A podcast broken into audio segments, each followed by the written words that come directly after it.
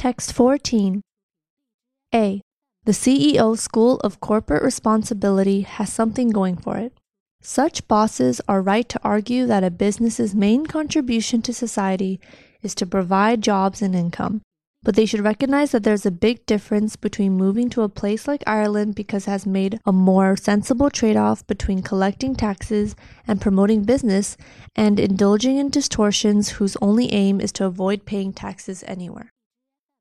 B. A paper in the January issue of the Accounting Review suggests that Pfizer is far from unusual in trying to perform this pro CSR anti tax straddle. It's found that companies which do the most CSR also make the most strenuous efforts to avoid paying tax, and that those with a high CSR score also spend more lobbying on tax. C. These rival theories reflect conflicting ideas on what counts as a socially responsible company. The view put forward by various international bodies is that responsible firms should pay a fair share of taxes while privately sponsoring some do gooding on top of this. D. Pfizer has always prided himself on its commitment to corporate social responsibility, CSR. The drugs giant talks loftily about embracing our responsibility to society. It insists that it does as much as it can to make sure that the world's poor can gain access to its products. It is particularly proud of the work that it does with NGOs and other global health stakeholders to strengthen and improve healthcare systems but this has not deterred it from seeking a gigantic tax inversion. The company intends, as a part of a $160 billion takeover of Allergan, to shift its tax residence from America to Ireland, where Allergan is residenced and where corporate income taxes are considerably lower. Pfizer's shareholders no doubt rejoiced, but many Americans were outraged. E to maximize their positive impact on the social and environmental systems in which they operate, companies must develop coherent CSR strategies. This should be an essential part of the job of every CEO and board.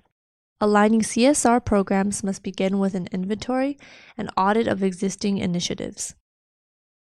F. The most obvious explanation for this inverse relationship is hypocrisy. Mr. Guenther and his colleagues suggest two more intriguing explanations. The first is that companies intentionally embrace CSR for exactly the same reason they try to reduce their taxes to maximize their profits. There is some evidence that companies with large CSR programs find it easier to attract talented workers and to generate a buzz around their products. The second possible explanation is that companies regard CSR and taxes as substitutes for each other. The less you pay in taxes, the more you have left over for good works. Firms might even convince themselves that they have a moral obligation to reduce their tax bills. They have no control over what governments do with their taxes, whereas they can select their CSR projects and ensure they are run efficiently. G. However, many CEOs take a different view that the best way for companies to contribute to the common good is to succeed as businesses.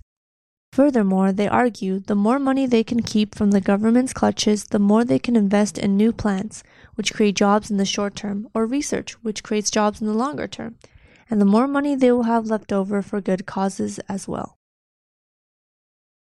Words and expressions. Distortion, straddle, strenuous, rival, on top of, lawfully, deter.